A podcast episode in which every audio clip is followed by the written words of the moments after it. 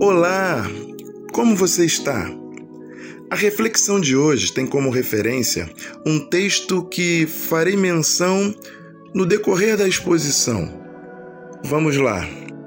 Posso estar enganado, mas tenho para mim que o momento de maior percepção do cuidado de Deus por nós se dá em nossas horas de fragilidade e abatimento. E digo isto porque quando expomos tais sentimentos diante de Deus, ele viabiliza, providencia respostas por intermédio de inúmeros canais de comunicação acessíveis a nós.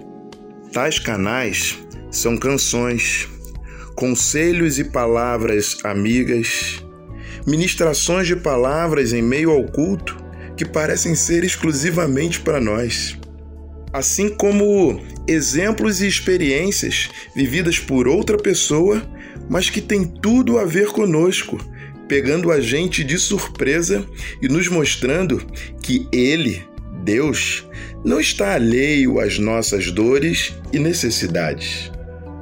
E isso me faz lembrar a declaração de Paulo em 2 Coríntios, capítulo 12, versículo 9, quando, depois de ter feito um pedido a Deus em seu momento de fraqueza, ele ouve de Deus: A minha graça é tudo o que você precisa, pois o meu poder é mais forte quando você está fraco.